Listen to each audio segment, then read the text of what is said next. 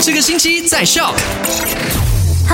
是欧丽娜，来到今天八月三十一号，国庆节快乐！当然还是要回顾一下昨天的麦快很准聊过的三件实时消息。第一件事情，我们就聊到了 PKRC 低风险冠病隔离及治疗中心，因为八月份我们沙拉越这里的疫情情况呢，比起七月份来说是暴增了百分之两百二十四的这个确诊病例的，也就是说，单单八月份沙拉越的确诊。病例就有三万五千多宗了，那我们也是需要一些地方，好让一些情况不是很严重的确诊患者呢有隔离跟治疗的空间，因为不是每个人的家里都适合进行隔离的嘛，所以呢，我们沙拉月这里预计会有六个，呃，这个 PKRC 将会在近期重新的运作，如果呢情况还是持续恶化的话，将会再启动多四个喽。好了，第二届麦快卷就带你关心到了这个东京残奥会的赛事状况，首先要。恭喜的又有多一位我们沙拉月的运动选手，